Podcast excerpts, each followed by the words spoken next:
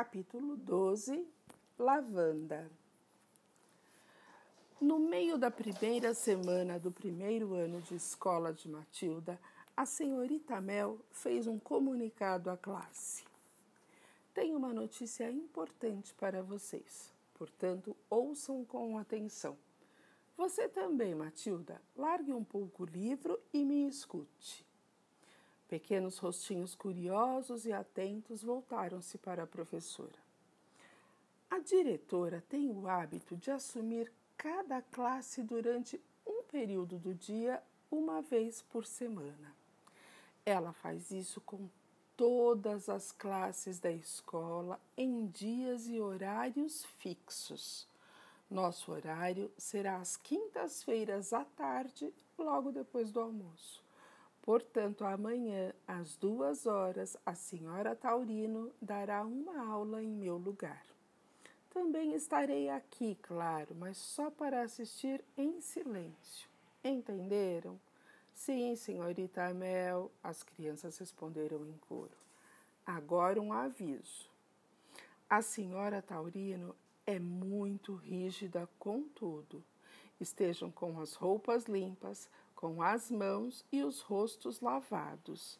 Falem apenas quando ela chamar. Quando ela fizer uma pergunta, fiquem em pé imediatamente antes de responder. Nunca discutam com ela. Nunca revidem. Não façam gracinhas pois isso a deixaria brava. E quando a diretora fica brava, é melhor ter cuidado. Isso nós já sabemos, Lavanda murmurou. Com certeza ela irá verificar se vocês aprenderam o que estava previsto para esta semana, a tabuada do 2. Portanto, aconselho que estudem direitinho quando chegarem em casa esta noite. Peçam a seus pais que tomem a lição de vocês. O que mais ela vai nos perguntar? Alguém perguntou. Ela vai lhes pedir que soletrem, a senhorita Mel disse. Tentem lembrar tudo o que aprenderam nestes dias. Mais uma coisa: deve sempre haver um jarro de água e um copo sobre a mesa quando a diretora chegar. Ela nunca dá aula sem isso. Quem quer ficar responsável pela água? Eu fico, Lavanda ofereceu. Muito bem, Lavanda. Será tarefa sua ir até a cozinha, pegar o jarro, enchê-lo de água e colocá-lo sobre a mesa ao lado de um copo limpo um pouco antes do início da aula. E se o jarro não estiver na cozinha? Lavanda indagou. Na cozinha há uma dúzia de jarros e copos da diretora. A senhorita Mel respondeu. Eles são usados na escola toda. Prometo que não vou esquecer. Com sua mente ágil, Lavanda já estava pensando na oportunidade que aquela tarefa lhe oferecia. Queria fazer alguma coisa realmente heróica. Admirava Hortência pelas façanhas ousadas que a menina realizara na escola. Também admirava Matilda, que lhe contara em segredo sobre o papagaio que usara para enganar a família e também sobre a tintura que estragara o cabelo do pai. Agora era a vez de Lavanda tornar-se uma heroína. Era só imaginar alguma estratégia brilhante. Aquela tarde, a caminho de casa, ela começou a tramar vários truques possíveis. E quando finalmente a semente de uma ideia genial lhe veio à cabeça, foi desenvolvendo seu plano de ação com o mesmo cuidado com que o Duque de Wellington planejara a Batalha de Waterloo. Claro que no caso o inimigo não era Napoleão, mas ninguém na Cranton Hall achava que a diretora fosse um adversário menos perigoso do que o famoso francês. Lavanda precisaria de muita habilidade e muita discrição para conseguir sair viva daquela empreitada.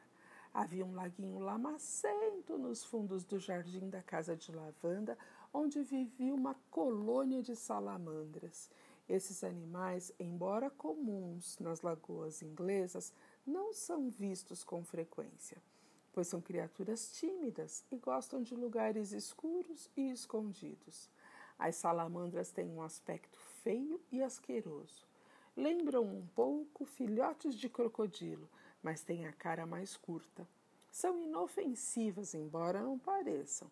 Medem cerca de 15 centímetros de comprimento e têm o corpo viscoso, com a pele cinza esverdeada na parte de cima e a barriga cor de laranja. São anfíbios que podem viver dentro ou fora da água. Naquele fim de tarde, Lavanda foi até o fundo do jardim, decidida a pegar uma salamandra. Não é fácil agarrá-las, porque elas se movem muito depressa.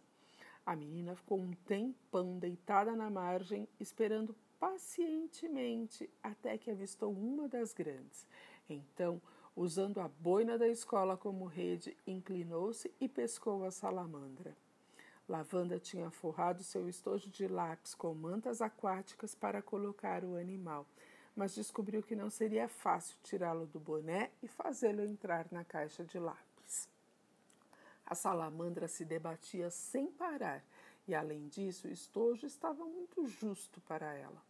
Quando finalmente Lavanda conseguiu o que pretendia, teve que tomar cuidado para não prender a cauda da salamandra ao fechar a tampa.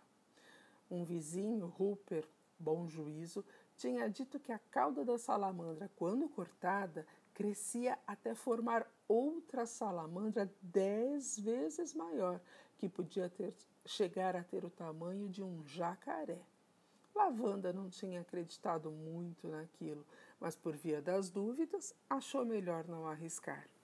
Cuidadosamente, a menina fechou bem a tampa do estojo. Agora a salamandra era sua. Depois ela pensou melhor e abriu a tampa só um pouquinho para o animal poder respirar. No dia seguinte, Lavanda levou sua arma secreta para a escola dentro da mochila. Estava tensa e agitada, ansiosa para contar seu plano para Matilda. Na verdade, queria contar para a classe inteira, mas acabou resolvendo não contar a ninguém. Assim, Ninguém poderia denunciá-la, nem mesmo sob a mais violenta tortura. Chegou a hora do almoço. Serviram salsicha com feijão, um dos pratos favoritos de Lavanda, mas ela não conseguia comer. Você está bem, Lavanda? A senhorita Mel perguntou da cabeceira da mesa. Comi muito no café da manhã, Lavanda respondeu. Não cabe mais nada no meu estômago. Assim que terminou o almoço, a menina correu para a cozinha e encontrou um dos famosos jarros da senhora Taurino. Era um jarro largo, azul, de cerâmica esmaltada. Lavanda encheu-o de água até a metade, pegou um copo, foi para a classe e colocou tudo sobre a mesa da professora. Ainda não havia ninguém na sala. Rápida como um raio, Lavanda tirou o estojo da mala e abriu um pouco mais a tampa. A salamandra estava imóvel. Com todo cuidado, a menina segurou o estojo sobre o bocal do jarro, abriu bem a tampa e empurrou a salamandra para a água. O animal agitou-se ruidosamente por alguns segundos até adaptar-se ao novo ambiente. Para ele se sentir melhor, Lavanda decidiu despejar também todas as plantas aquáticas que estavam forrando o estojo. Missão cumprida, tudo pronto. Lavanda colocou os lápis de volta no estojo molhado e o colocou sobre sua carteira. Depois saiu e juntou-se às outras crianças no pátio até a hora de começar a aula.